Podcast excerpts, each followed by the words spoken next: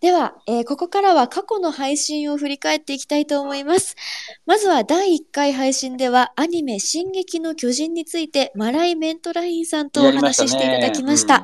ね、もえモーリーさんはアニメを全部ご覧になったとのことでしたが、えっ、と、いかがでしたか進撃の巨人を、あの、ほんのちょっと見て話をしたのかな？それで、それだとちょっと番番組終わった後申し訳なかったんで、ある種の生真面目さで、もう、いっそえいって言って、全部見ちゃいましたね。うん。一週間ぐらいかかったけど。すごい。すごい。見たうん。で、うんいかがでしたか、あのー最新シリーズのガビっていう人が可愛いって思いましたみたいな。そ どどうでもいいわ。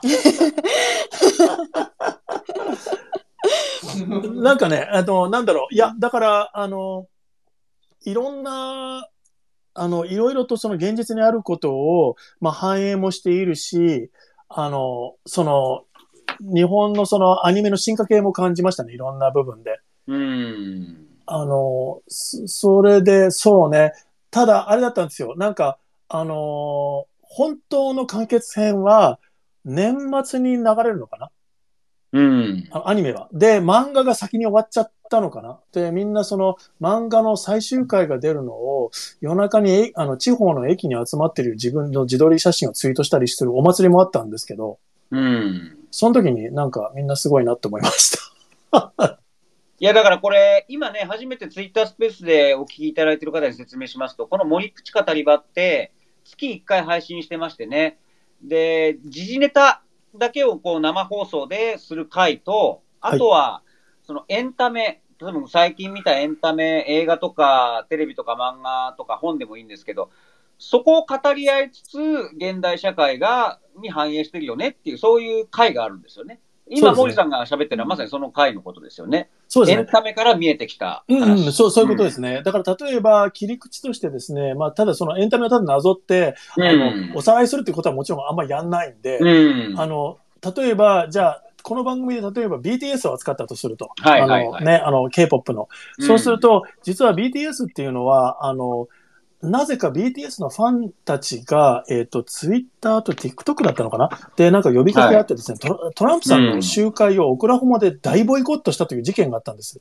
うん。うん。で、これなんでかっていうと、トランプさんが一番その激しく、あの、トランプモードに入っている時にですね、主に若い、うんまあ、まさに Z 世代の人たちが、えっと、それに対して、BTS の歌詞に書いてある、お互いに寛容であろう、お互い、うん。で、お互いを非難したり傷つけたりするのをやめようみたいな、あの、歌詞の意味を、はい。わアメリカの若者を中心に、それがなぜか解釈によって反トランプの時の声になっちゃったんです。あああ。それ読みました。うんうんうん。完全な勘違いですよね、文化翻訳。うん。うん。だだって日本人ではね、はいその何年か前に BTS のメンバーがなんか日本にやってきた時に原爆 T シャツをあの着てたっていうことで反日だ反日だって大騒ぎになって、それについて主催者がお詫びするしないっていうなんか騒動があったりして、なありましたね。大体そのニュース、ニュースで BTS で言うと、大体保守の人たちの喧嘩流につながっていくようなネタしかなかったんですよ。う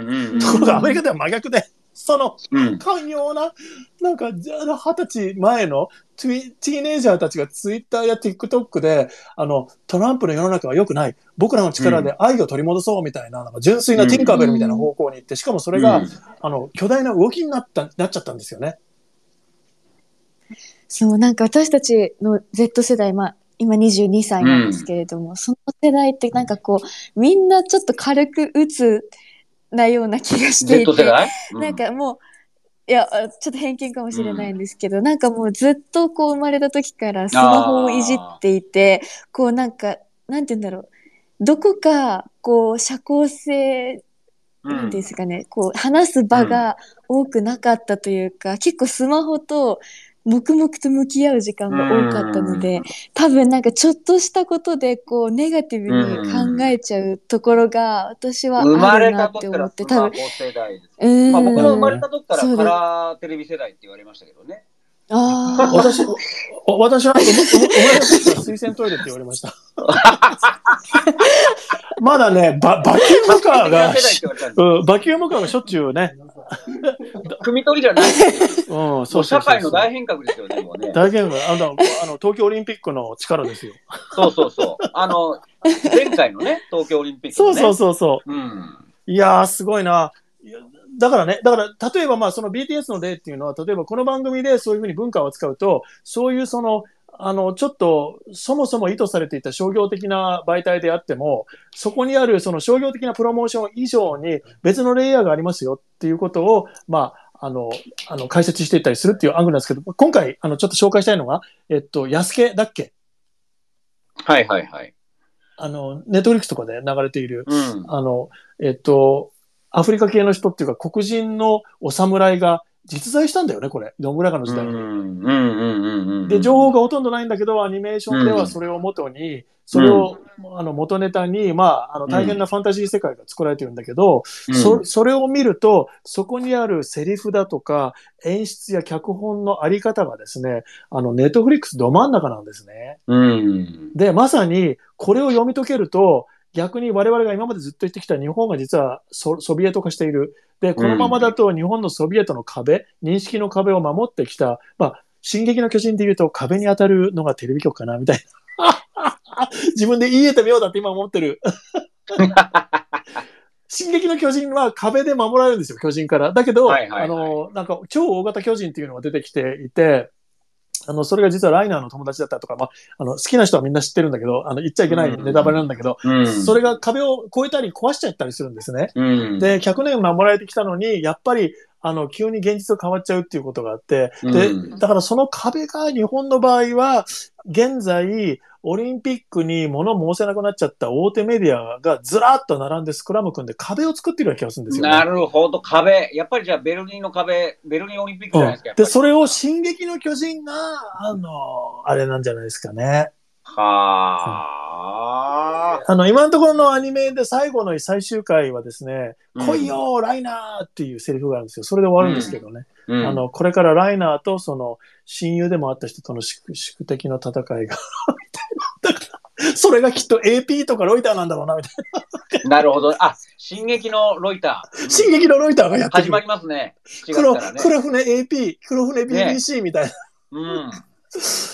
うん、だからね、あそうそう、ごめんごめん。だからその、あの、安家なんですけど、結局、うんその安家を見ると読み解き方次第によっては、うんこの壁をぶち破るメッセージがエンコードされてるな、とうん。いうことが読み、わかりますよっていう話をしてるんですよね。明日なるほどの配信は。うんううんうんうんん。そうですね。あし明日、これ、あのー番宣番組ですからね、これね。番宣放送ですから。うん明日、ここれ、これ本編だと思ってるかもしれないけど これはあのティーザーです。そうなんです。明日、あの、スカパオンデマンドの方で配信そのがあり宣伝ですますので。から今、はい喋ってるのはね。そうですね。はい。第2回の配信では、モーリーさんは映画大宮地区、プチさんは映画素晴らしき世界について語っていただきましたが、モーリーさんいかがでしたか？あそうですねそれは大宮地区ね。うん大宮地区なんかリメイクするようなしないようなっていう感じですよね。それで、あの、コロナがあったんで、映画って、あの、しょっちゅう、あの、キャンセルしたり延期したりしてるんですけど、確か安家も、もともとは実写版作る話が盛り上がっていたのが、えっ、と、主演俳優予定だった人が死んだりとか、なんかいろいろあったみたい。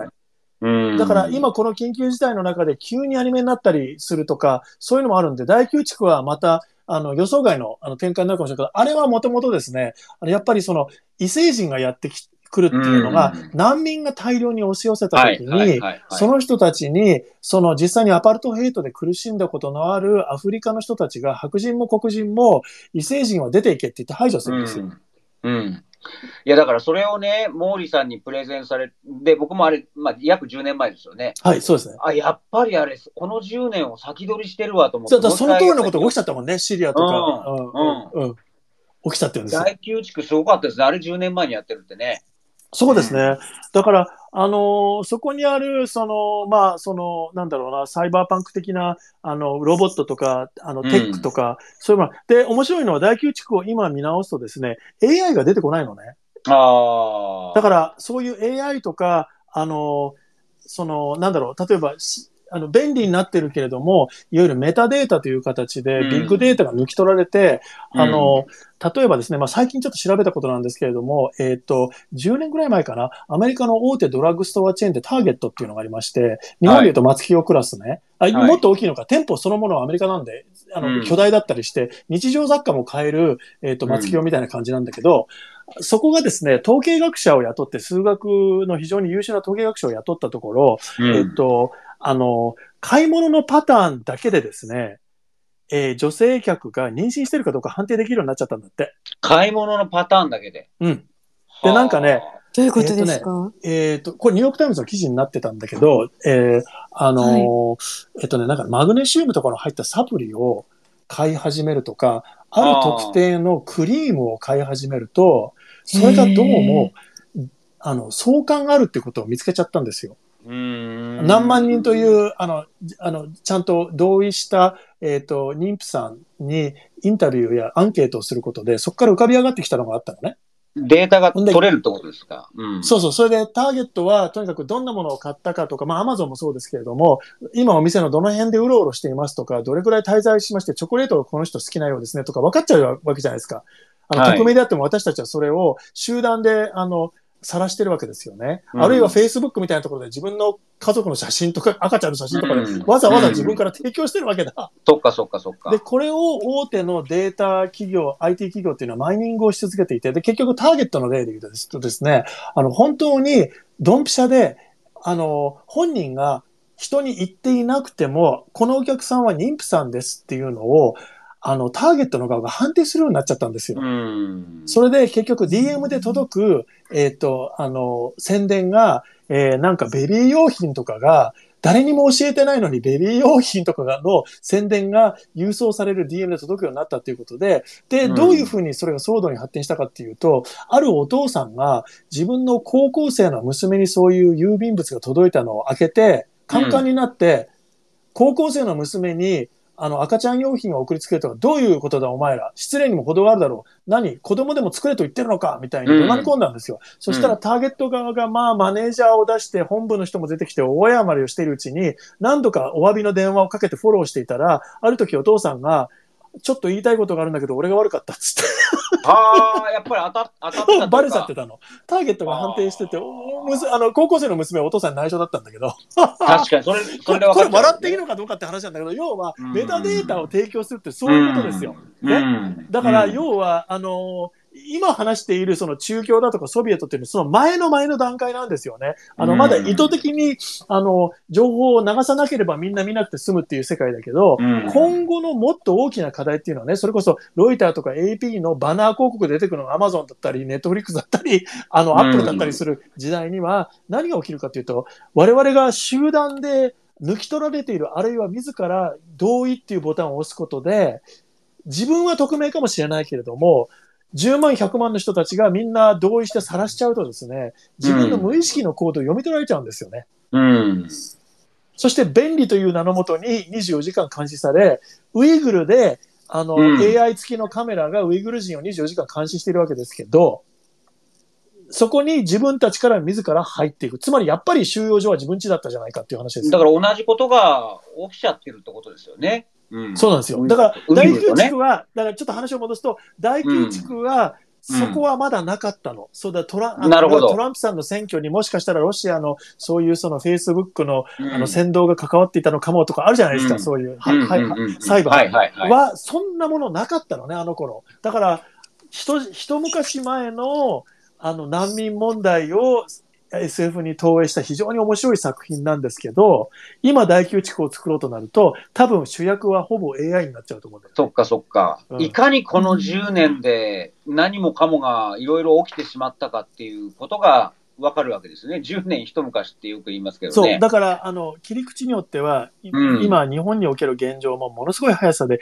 日々、あの、加速的に変化している。うんところが、その新聞社とテレビ局の一番最上層部の決定権を握って、うん誰もその人たちに苦言を呈することができない人たちがいるおられて、その人たちはね、今、昭和60年ぐらいなの。確かに。そうですよね。だからオリンピックのその森喜朗さん率いるあのか、ね、開会式、閉会式のあれも、要は昭和スキームで成功したおじさんたちがあのノリでやってきて、古い価値観とか、うんその、パワハラ的なもの、セクハラ的なものが一気に可視化されてしまったってことですよね。そう、それで今ね、ツイッターだと、ハッシュ自民党に殺されるみたいなのがしょっちゅう流れるじゃないですか。うん。あの、自民党怖い。はいはいはいこ五輪強行怖いっていうふうにね。ええこれ人の命奪われるかもっていうような声上がるわけですよね。ところがね、あの、こういう声は多分政府の昭和成功体験の人たちにとっては、あの、民の声のさざ波ぐらいにしか聞こえないんじゃないかな。さざ波出ましたか。さざ波やん。さざ波出ましたか、毛利さん。もう、へのような、へのようなね。そうですね。うん。うん。あの、そう、そういうふうに思ってるでしょうね。うん。で、で、マリー・アントワネットと貸してるんですよ。閣下、パンが足りませんって言われたときに、あの、王様パンが足りませんって言って報告があったときに、これ以上うんパンがないと暴動が起きます、革命が起きますってうん誰か言いに来るじゃないですか。そうするとうんマリー・アントワネットが自信満々に、パンがなくなったならケーキを今から作ればいいのにっていうわけですよね。確かにそうですね。で、マリー・アントワネットがどうなったのかっていう話も含めて、これは味わい深いです。まあ、菅さんはパンとケーキじゃなくてパンケーキが好きですけどね。最高です 最高ですももらっちゃったみたいなね。では、プチさん、映画、素晴らしき世界についての作品概要をお願いいたしこれはあまの西川美也監督が、まあ、日本の映画ですよね。で、役所広司さんが、まあ、刑務所から14、5年ぶりに出てきて、まあ、今のこの世界で生き生きていこうとするっていう、そういうお話なんですが、まあ、この役所広司さん演じる三上という方がですね、とにかく自分の正義とか、まあ、あの、心に素直なんですよね。で、ともすると、この世界に住むのは、もう役所広司さんが言ってることが正義なんだけど、まあまあ、そういうことは言わないでおいてっていうことで、なんかこう、折り合いをつけるっていう、そこが生きていく知恵だったりするんですよ。そうするとやっぱり観客は、もう刑務所の中からの役所広司さんを見てますんで、あれ、役所広司さんは、本来普通に生きてるだけで、なんかここの世界にいる人たちこそが、それこそさっきから収容所みたいな声出てますけど、何か無理やり折り合いつけて、息苦しく生きていかなくちゃいけないんじゃないかっていうふうにも見えたし、うん。で、もっとこの番組的に言うと盛り上がったのがですね、アーカイブ見ていただければわかるんですが、じゃあ、あの、元、まあ、反射ですよね、言ってみればね、今風の言葉で言うと。うん。その人が、じゃあ、まっとうに生きようってなった時に、本人がそう思ったとしても、なかなかうまくいかないっていう、この現代のこの社会のうん、本当の意味の役所さんからすると、側からすると生きづらさっていうのも描かれているわけですよね。はあ。だからそこら辺は、やっぱりちょっといろいろ考えさせられましたよね。うん。うん。うんうんだからそういう薬剤映画って他にもね、今年あったんですけど、それもやっぱり出てからの方が生きづらいっていう、この社会の方が生きづらいっていう、そういうのが季節して描かれていて、で、これもなかなか報じられないじゃないですか。とピックアップされないじゃないですか。じゃあそんな反射なんかやってるお前が悪いんだみたいな感じになっちゃうじゃないですか。うんうんそうね。だからやっぱりその、あの、公序良俗とか、うん社会の秩序維持みたいなことが、ある段階、いつの日本からかなっていうのは僕はグレーなので正確には言えないんですけど、まあ闇市過ぎて、あの、戦後復興始まって、消費者社会ぐらいに移った頃かな、公害問題が一段落して、それを単純に近隣国にアウトソースできるようになったうん。ぐらいで皆さんとても潔癖になっていって、だって、だって戦後のね、そのどさくさなんて、まあ私それ見たわけじゃないですけれども、はいはい。あの、なんかものすごいたくましくって、あの、まあ、うん。エネルギッシュでね。交通事故の現場があったら、アイスクリーム舐めて見に行こうっていう感じの、なんうんか、その、あの、せあの戦争体験のある世代にとっては、やっぱり死が非常に間近だったので、はい、はい、はい。あの、だからなんかちょっとこれ冗談にしてしまうっていうのかな、あの、うんあの、不謹慎な笑いとかも結構いっぱいあったし、うん。なんかね、全然ちょっと今の物差しで測れない日本がありましたよね。うん。うん。まあだからそういう、まあ確かに、僕らからすると、ね、塀の外、塀あ塀の中から帰ってきた人っていうので当然見るんだけど、どっちが塀の中に住んでんのかなって思っちゃう、思わされる映画でもあった。なるほど。はいなるほどね。うんうんうんうんで私も第2回の配信では、腸活についてお話をさせていただいていたんですけれども、うんはいいいですよ。急にトピックが変いや、わってそれが、それがこの配信のいい番、いいところなんですよ。うんうんはい。そう、やっぱりおうち時間でね、皆様生活リズムなど崩れていると、方多いと思うんですけれども、やっぱり生活リズム崩れると、こう、体の流れ、排出が悪くなるということで、第2回配信では、あのー、酵素をお配りしてね、いや、やっぱりそうなんです。そういう腸活をところに。ね、あの、ちゃんと情報、アンテナ立ってるっていうのがね、僕と毛利さんそういうとこまだね、行ってないじゃないですか。ありがたいです。ああれ、あれから気にするようになりました。おお どのようにえっとですねあの気にされてるんですか、はい。えっ、と、私の妻の、まあ、その女優の池田由紀子なんですけど、ええあの、はい。今、リスナーさんにいささっきまらっしゃいます。で、あの、プさんの、あの、お仕事仲間と一緒に舞台に立てたみたいですよ。牧田スポああ、ーマキツさんと。ね。はいはいはい。そうあ、あそれで僕見に行きましたよ。それ高崎で、あの、さっきうん千秋楽終わったんですけど、あの、冷蔵庫を空にしよう、ステイホーム運動を起こしていて、うん。あの、まあ、僕もそれに協力的にね、あの、頑張ろうねってなってるんですけど、私は料理しないんで、傍観してるんですけど、あの、スムージーを余った野菜をとにかく全部ぶち込んで、なんか緑のすごい液体みたいに、創作スムージーを作ってくれるんだけど、素晴らしい。それを、あの、あの、味わったことのないスムージーであっても、はい、喜んでって飲むようになりましたね。おーほうれんあ、草とかですかね、あとね、クレソンかな、はいクレソンを混ぜると、わさび科なんだよね。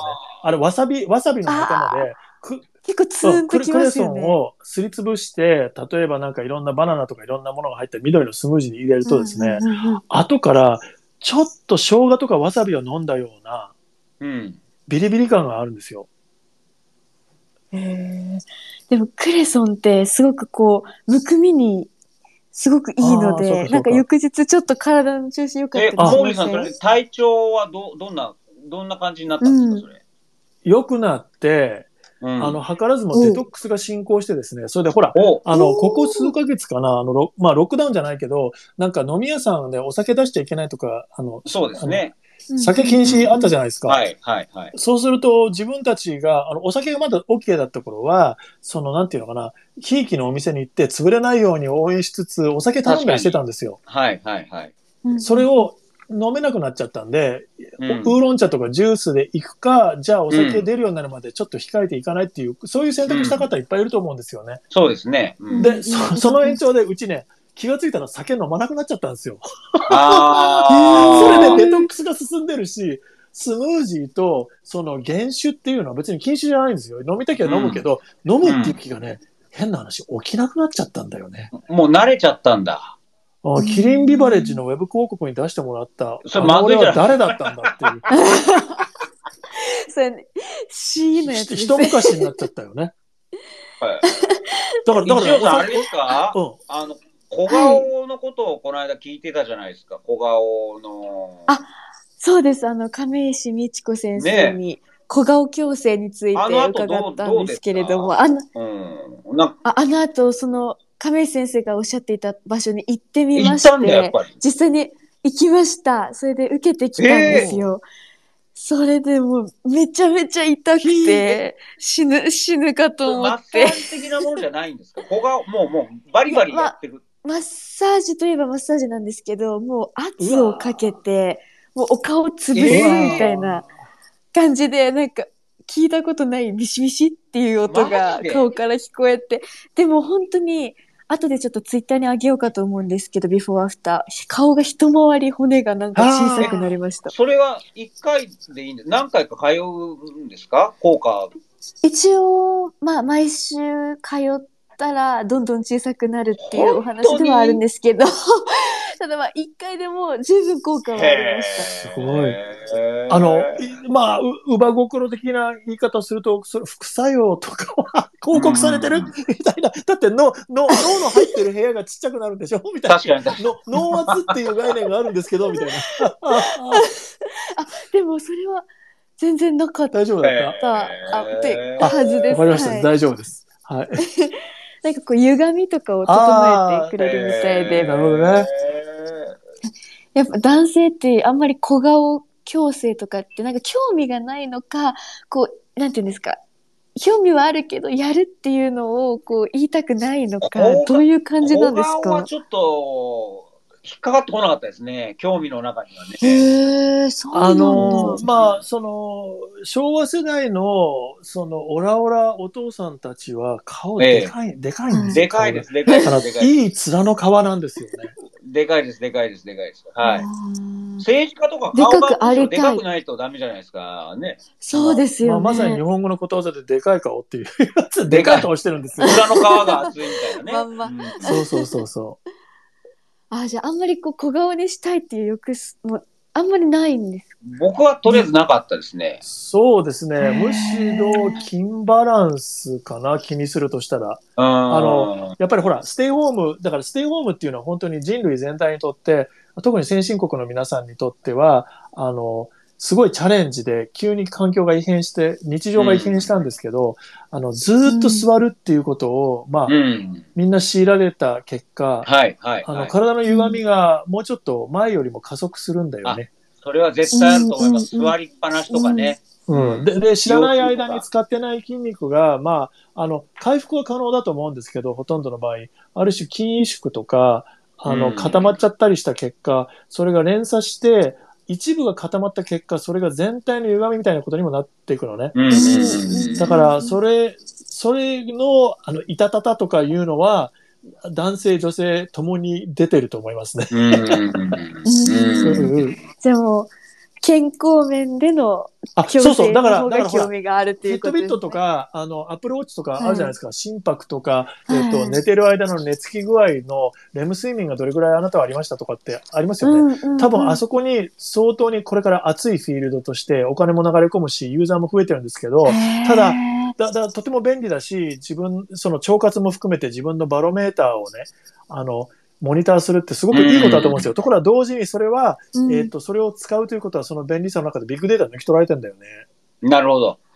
確かにそうですね。うんだから腸活やってて楽しいですと、あなたの腸は調子いいですって言われて、褒められてよしとか言って、なんか星が増えて嬉しいなって思っていたら、実はそれがまあ本当はあっちゃいけないことなんだけど、保険会社に筒抜けで、あなたは将来うん腸の発がん率が高いんで、あなたの払うプレミアムを上げましたみたいな。うん ええみたいな。それ、うんそれアメリカ、それは名付けてアメリカ。うん。えー、もう腸活やいやいやいや、やってください。やってください。あの、匿名の腸でいいよ。うん。匿名の腸で、はい。もうモザイクのかかった腸でいいよ。